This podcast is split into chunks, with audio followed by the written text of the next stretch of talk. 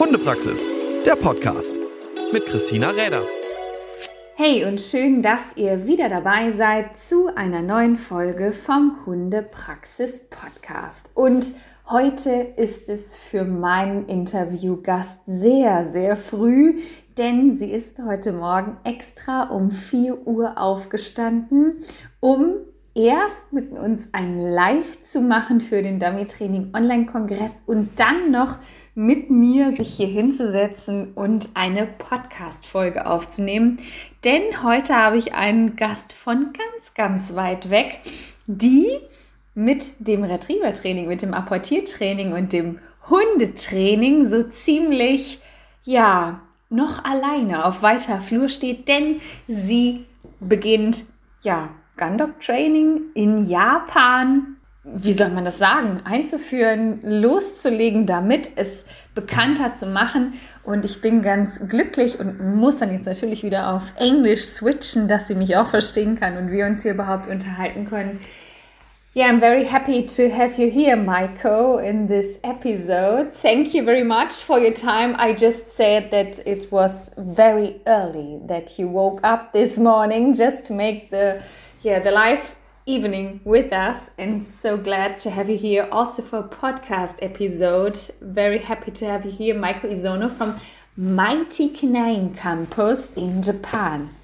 Thank you, Christina. But as you can see on the Zoom, it's more light outside. Yeah, I see it. I see it. Uh, it's a little bit a little bit different everywhere in the world where we are, but yeah, now it's half past five, I think so. Uh, yes. So some time is gone. And yeah, like I introduced a little bit, you're going to raise up the gun dog training more over in Japan because you are you you got a very nice contact to maybe also known to people Philippa Williams and you build up yeah gun dog training for you. You you were you were willing to go out for dog training. Maybe tell us a little bit about how did you come to this contact and how did you yeah how are you bringing now over the dog training to japan? Um first of all and when i started to visit philippa it was uh, 2009 back to 2009 I visited Philippa because I wanted to learn anything about dogs, you know, not just the gun dogs, so, you know, communicating with dogs or how to care dogs or how, you know, how I can help breeding or how we, I, we take dogs for walk, everything. Also, I wanted to learn some English as well. So it was a great opportunity for me after I graduated uh, high school to learn about dogs from Philippa. So um, yes, you know, I when I was uh, 18 you know uh, my friends you know my friends uh, go to university or college but that time i decided to go to england. It was a big decision. So when i started i couldn't speak english uh, but uh, you know people i met in england they're so kind so to you know speak me very slowly but i always learn i always enjoyed to learn english. So i, I you know slowly slowly i got english um, with yorkshire accent by the end. Mm-hmm very special. Very special yes but i think there's so many accents always when i go over and you travel the country you are a little bit more the north or the, what you go what you hear. And yeah sometimes you have to sit there and repeat it in your mind. What did they say? Yeah but it's good. No word english and you went over to uk okay and then what what what was going on? But actually you know it's it's similar to communicate with dogs. We don't use a language.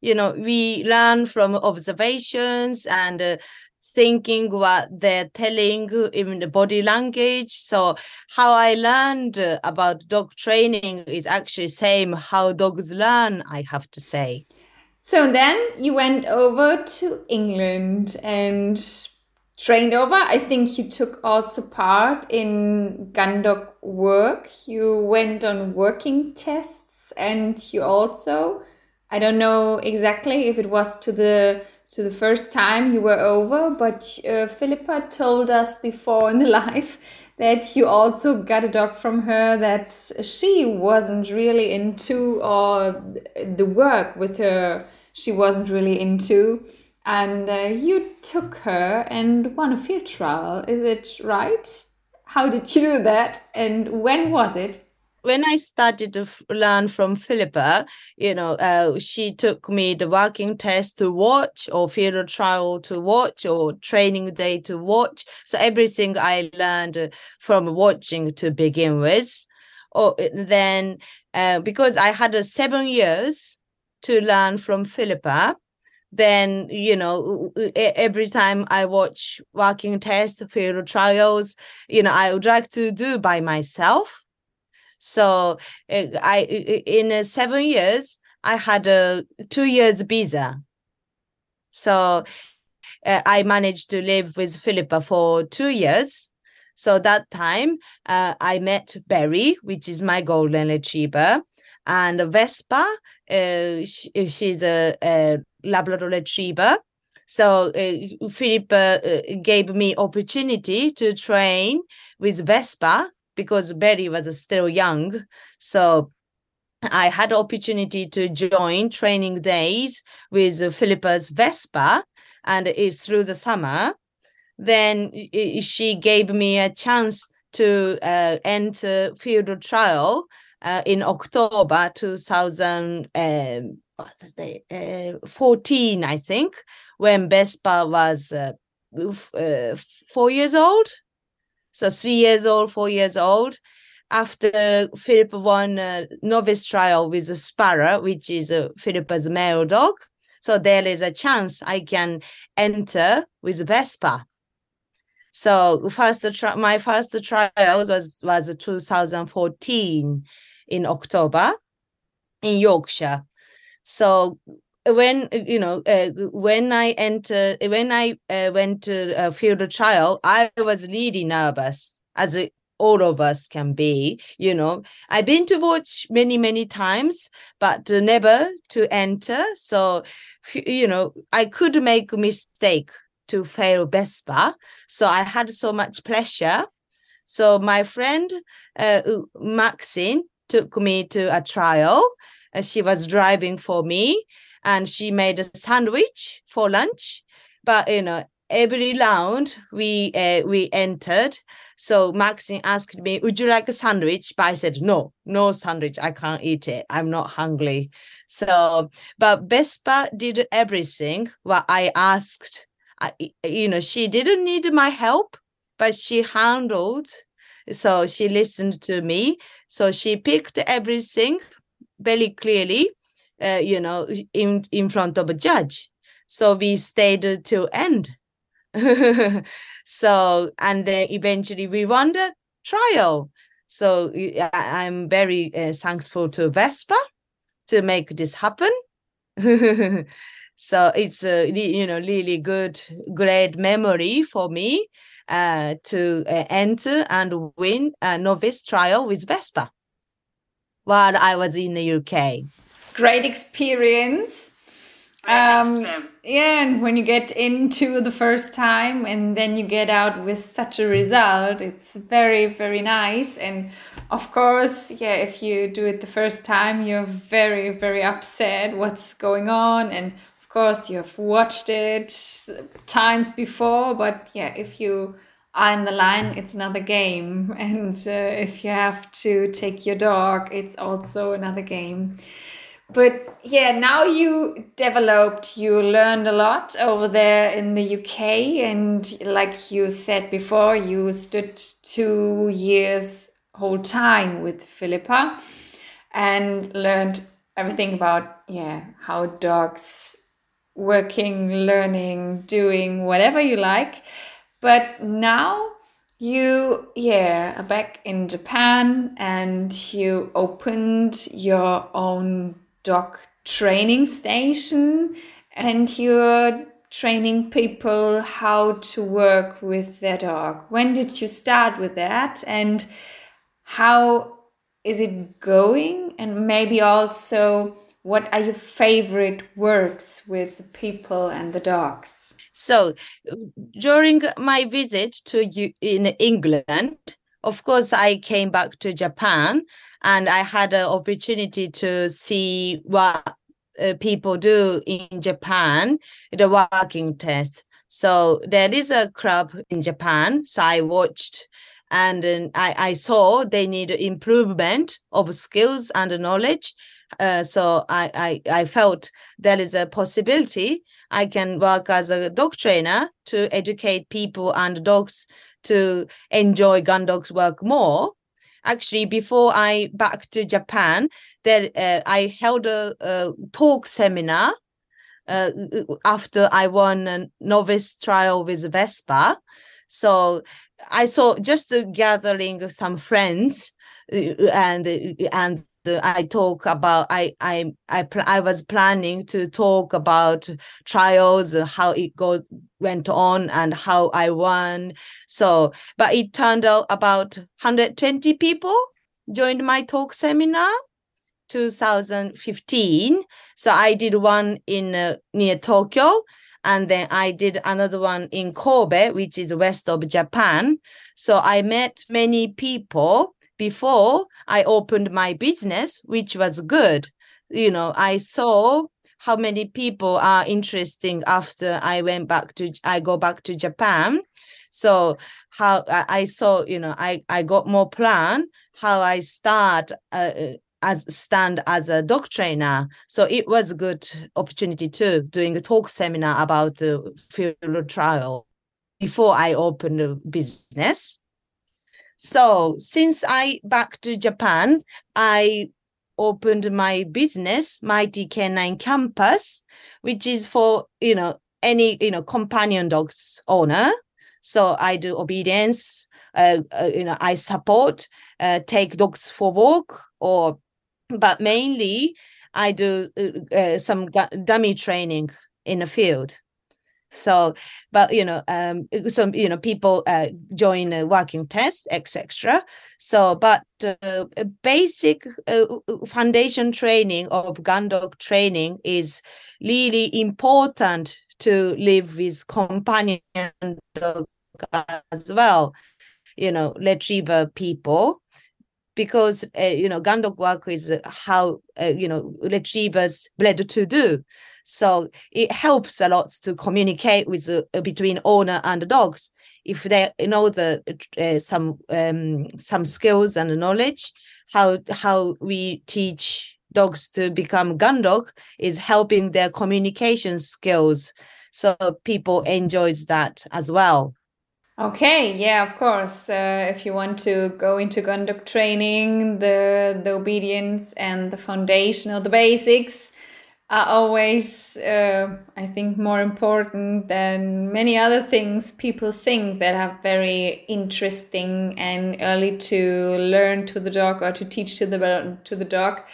And uh, yeah, very nice. And the latest thing you made was, or I think it was not the latest thing, but you found you founded a club because yeah, there are dog clubs in Japan to train into, but no gun dog training clubs or no training clubs that are really doing the gun dog work we know with working tests and stuff like this. Um, how did you get to it? Uh, how did you come to the idea to found a club? And what are yeah maybe the what are the the goals now you you want to bring out with this club? Yes, we didn't have a you know retriever clubs or gun dog club in Japan. Reason why because we have a different culture of uh, shooting situation. So we don't have a like Europe. We don't have a you know sh- shooting ground or you know we don't have a, a history of uh, working with dog in a shooting environment. So especially retrievers So, you know, after I back to Japan and started Mighty Canine Campus to educate people and dogs uh, doing uh, dog gun dog work as a hobby or you know uh, uh helping uh, communicate uh, owners and dogs I saw now we can we me we can make a club to do working test but if I if we start a working test, it has to be a you know proper work. So I didn't want to do any casual or you know maybe a bit easier than Europe. I didn't want to do that. I wanted to be stand at the same level as Europe, you know, England and other country. We, we I saw possibility from uh, Japanese. They are very keen to learn, and other sports like uh, search and rescues or competitive obedience, agility, heel work to music. These people are already going to Europe to join a competition. So I saw Gundog can be same. Gundog work can be the same. So I made a club called the Retriever Association of Japan. So you know we uh, we agree the same regulation as English Kennel Club, and also um, you know, uh, we this year we invited Philippa Williams and Lola Hill to come over to Japan and some do some seminar. So we are really aim to you know next level every year. So I, I'm glad I have some you know supporters to help me as well. So this made happen. Yeah, very interesting and yeah, it's a tough work you're doing over there because I think you are nearly the only one that uh, came over with that. But you have many clients that also like to to build it up and that like to do this work with their dogs so that you recognized of course when you organized the event now like you told us before there have been about 200 200 persons that took part or wanted to be a spectator or yeah to get into training or taking part in the working test. So there is also community you have over there that is training with you i think uh, what's uh, yeah that's really want to build up the gun dog work. And um, how how do you do that during the week? How do you have the people? Do you have classes? Do you have hours with one by one or how does you, how do you the work do with people over there usually and how did you prepare the people for the big event with Philippa and Laura when they have been over some weeks ago I think so so as I said, when I uh, before I started my business in Japan, I did two seminar, one near Tokyo, one in uh, Osaka, and which I did. I already knew um, there are more people wants to learn about Gundog or wants to do Gundog work with their retrievers in the west and the east. So it's through the winter. I travel. Uh, I travel a lot you know i drive to the west and do uh, lessons uh, one-to-one with lessons or group lessons or you know group walk lessons so uh, people people join but even they you know uh, travel to me two hours about an hour to get my lessons through the winter so, uh, but uh, in the, in the summer, we have a problem with uh, summer heat. Mm-hmm. So, you mm-hmm. know, we get like 35 degrees in the city, any of east or west. So we can't do anything uh, do outside. But now, luckily, uh, I I got house in Nagano prefecture, which is about um, uh, 1300 uh, uh, levels so it's up in the mountain so it's very maybe air is bit you know thin it's very difficult to breathe maybe but uh, it's cooler much cooler and it's really good for dogs to be there so uh, and my clients uh, luckily they love to travel to get me do some training through the summer because if they are at home in the summer summer, they can't do anything. You know, we can't take dogs for walk during a day, unfortunately. So, you know, they have to go out early in the morning or very late in the night. So, you know, and um, my clients feels a bit, you know, uh, feels a bit um, disappointed and um, you know upset for dogs. You know, they can't do enough exercise in the summer, so even just for coming my lesson, they stay a few days in near my house in Nagano. So they enjoy nice weather, nice temperature summer in Nagano with me. Then you know do some lessons with me, and uh, luckily uh, where I live in Nagano, it's in a wood in a forest. So we can do some training in, in the wood and the forest as well, avoid some sunshine too. So it works really well. Yeah, sounds really good. And I'm laughing a bit, a little bit uh, by me because, like you told now, the people are traveling for me, or yeah, we had one seminar, or I had organized one working test. You know, here in Germany, I think we have many working tests and many things people can do. Of course, less than the UK. They are, I think, they have the most. They're always doing it. It's national sport, I would say. But um, yeah, they're always complaining people. Oh, I don't get part into a, a test or whatever. I was wondering, um, yeah, how, how maybe when they hear it, they should be recognizing how lucky they are, how many things I'm we can sure, do, sure. how many things we can do always everywhere over over Europe. We can go over to Belgium, to Holland, to Austria, to Denmark, to whatever we like. But we have to travel, of course, if uh, we maybe want something special. So, yeah, um, maybe they uh, imagine what you're doing at the moment over there. So it's very much effort you bring on. And yeah, you made a big event with Laura and Philippa, and you had many people inside.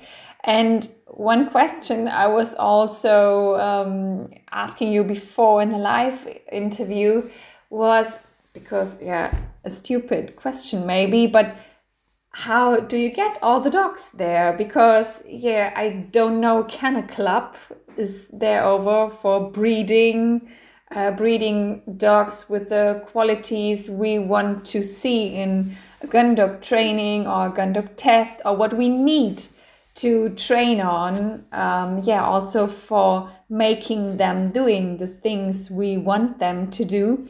And uh, how did you get your dogs over there? Mm. So still many many people don't know about me of course so we are working many, on many, it that there's uh, going it's going on a little bit more many many people don't know about gun dog work because we have a law very strict law we shouldn't let dogs off lead in a park or public space but it's a huge different compare europe I have to say. So a very, very small world with gun dog people in Japan. But but that means the people uh, enjoy dog work. They really deeply love it. You know, they really enjoy you know work with dogs. You know, they just mad. We are just mad about doing work with dogs. Eh, we really enjoy gun dog work. So so we are in a small world, but we, our connection is really uh, attached to each other. So even they are living, they are living in like a you know seven hours between uh, my clients, but they are good friends. They they keep in touch, and um, I have lots of flat coat retrievers in my clients. So they are not so popular in Japan but uh, people who love uh, retrievers, not just the flat-coated retrievers, but uh, you know they know each other. You know, very small world. So they recommended each other about gun dog work and about my training. So by recommendation, I got people gather around. so i can't get any more new clients now so uh, that that that big you know the recommending each other or put something on a social media makes a huge difference to oh this is very interesting you know things dogs that they see people see it through through the pictures or videos. Oh dogs looks really happy and uh, handlers really enjoy to work with dogs. They are not just shouting dogs or you know um, they're not harsh to dogs so they're just enjoying it. They can see from pictures and the videos. So how powerful gun dog work is for us even living in a small world uh, that's uh, make people to you know get interesting quite easily. That's how i like gun dog work. We all enjoy the work with dogs. That's good. And yeah enjoying the work should be also the best reason to train on. And uh, yeah i think some people can take a little part again and remember how how good we are organized here over and how, what privilege it is to do to go whenever you think yeah i was training the last two days in luxembourg and yeah the weekend before had been on a working test. And so uh, yeah when i talk to you i remember that it's really a privilege to travel around and do the things. And so it's very yeah very very interesting what you're going on over there to introduce because yeah you're working on and you're still um yeah you you take much effort to spread this work over there. And one goal you are going for you said before was or is to go once to the IWT with the with a Japan team. So it's a big goal because of course first training raising up the dogs for it and then also traveling to it uh, will be also a very interesting thing when you're going on. But do you have dogs at the moment you train for it or is it just a thing you go on in the future? What how near is this goal for you well, uh, uh, educating people is more difficult than train dogs. So I I see lots of dogs have a potential. You know, these dogs can you know go farther ahead, but you know, uh, hundreds are not that you know fast to learn you know uh, uh, once you know uh, it's more difficult to uh, teaching people or educate people to that level like because you know dogs i see lots of dogs because uh, uh, some people imports uh, you know flat coat golden retrievers uh, labrador retrievers from other country and people are full of enthusiastic and they're very love to keen to uh, keen to learn uh, but handles are not that level yet some of them so, but they're keen to learn, but that catch the speed from dogs is very difficult. So it it would in the future, but dogs are now, uh, you know, um, more like a humans training, isn't it? This kind of things because. Uh, uh, you know, even the seminar Philippa and Lola did for us, and uh, things what Lola learned in in Japanese is mota mota. She learned lots. Uh, she learned a word called mota mota, which means funny around. Around or take too much time, you know. then when I translate mota mota, she said, "What does it mean mota mota?" I said, "You said around, you know." Just more, you know, handler has to move more quicker and shift the mind to catch up dogs.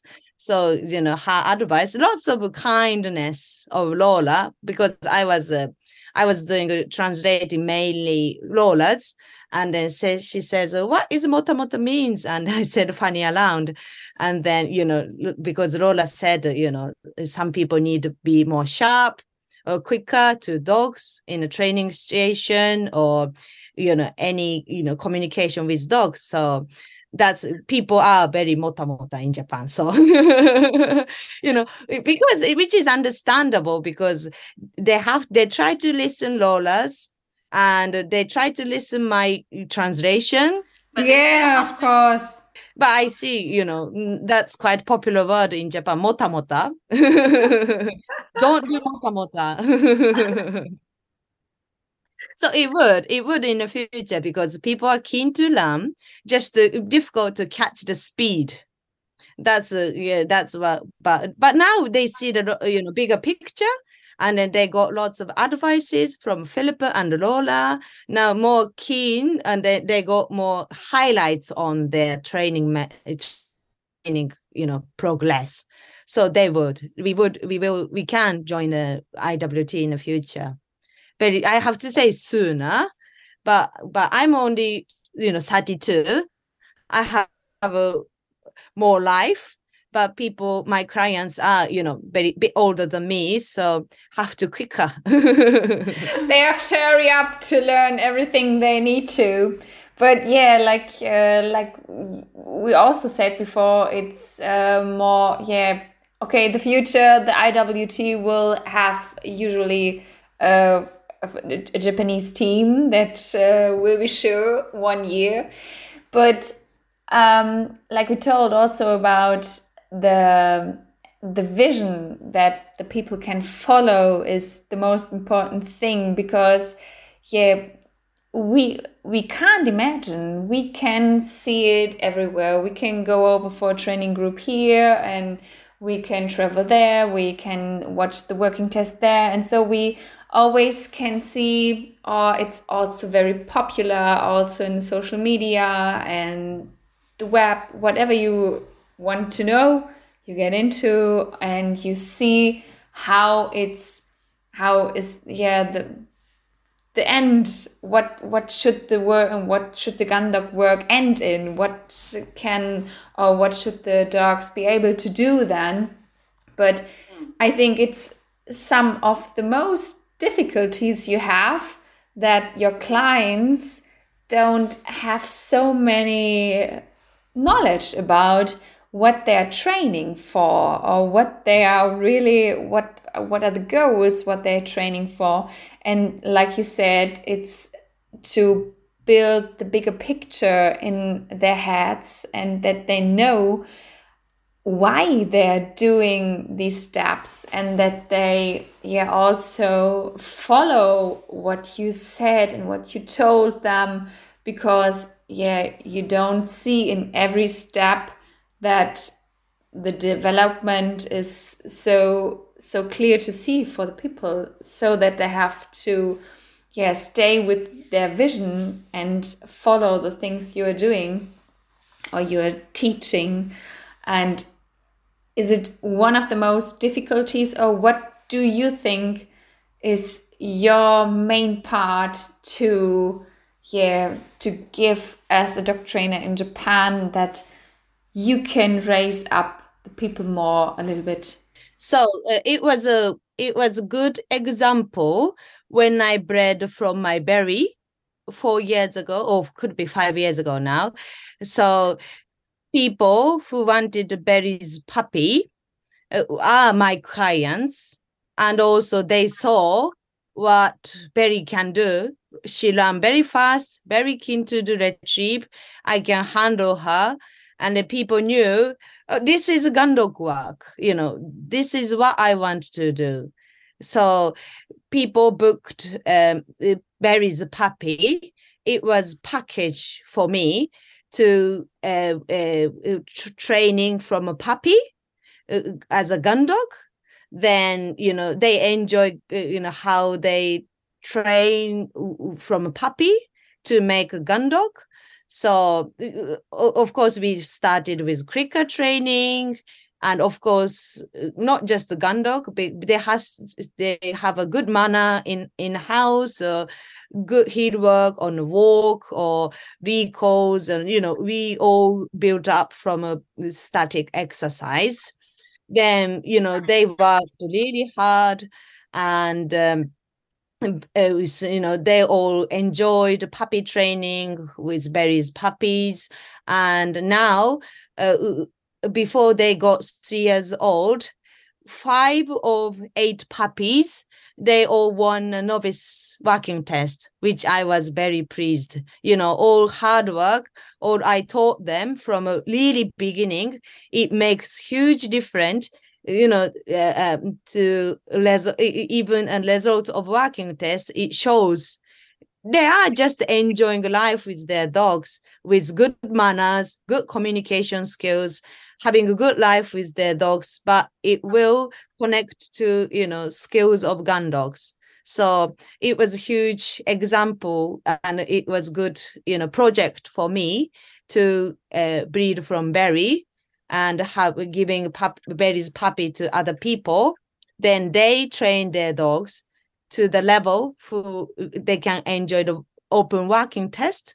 You know, they still have some issues to work on, but they are really, you know, high level now. So I have to say, you know, they they they just uh, uh, polish up what they can do because I knew Berry's puppy they all have a big, you know, potential to become gun dogs. But you know my clients they can make dogs to be proper gun dogs. So i was very pleased. Then people around us uh, uh, you know they watched progress how Berry's uh, puppies grown up. So they saw you know uh, they they are you know learned from that as well so now people are keen from uh, uh, training, do a good quality of time from a really young puppy.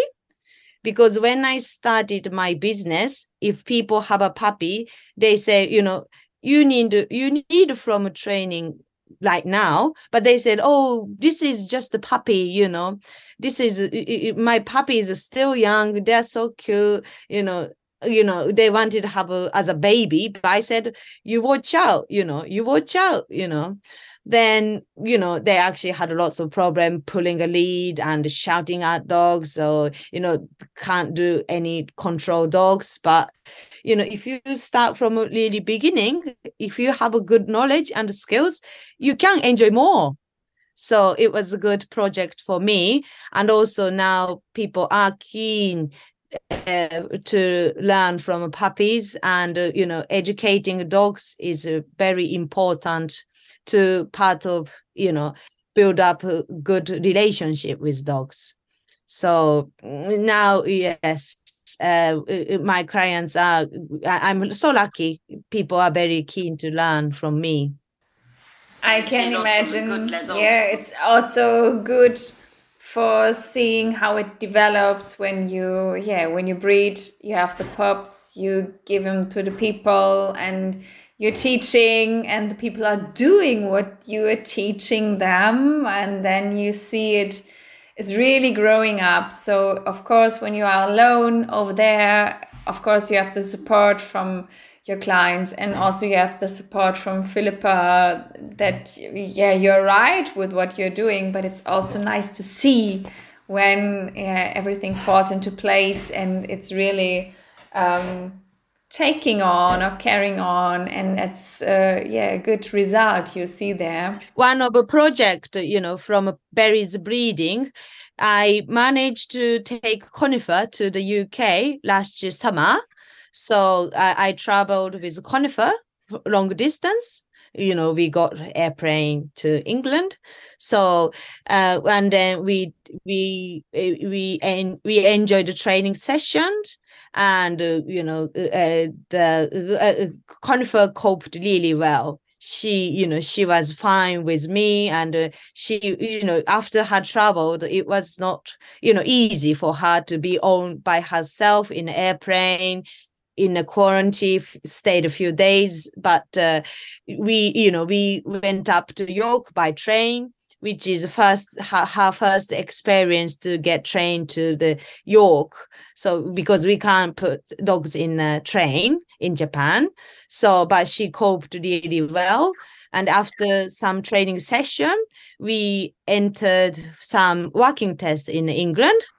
Then you know whole all labradors in a test, but she got third and uh, she got fourth and third.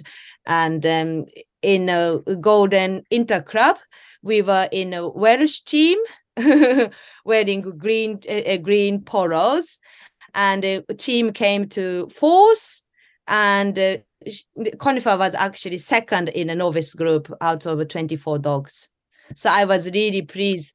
Things why I teach in Japan, things what I do in Japan can be uh, uh, connect to thing, you know, the the to Europe level. So I was very pleased that. Yeah, I can imagine when you yeah when you trained for your own, and of course after a long a long travel for the dog, the long journey, and then yeah you take your dog out there and yeah see what's going on when you get the exercises what you have to do and you yeah notice that what you've done with the dog before should could be right because uh, you you can um, you can yeah also get through the exercises with a good result.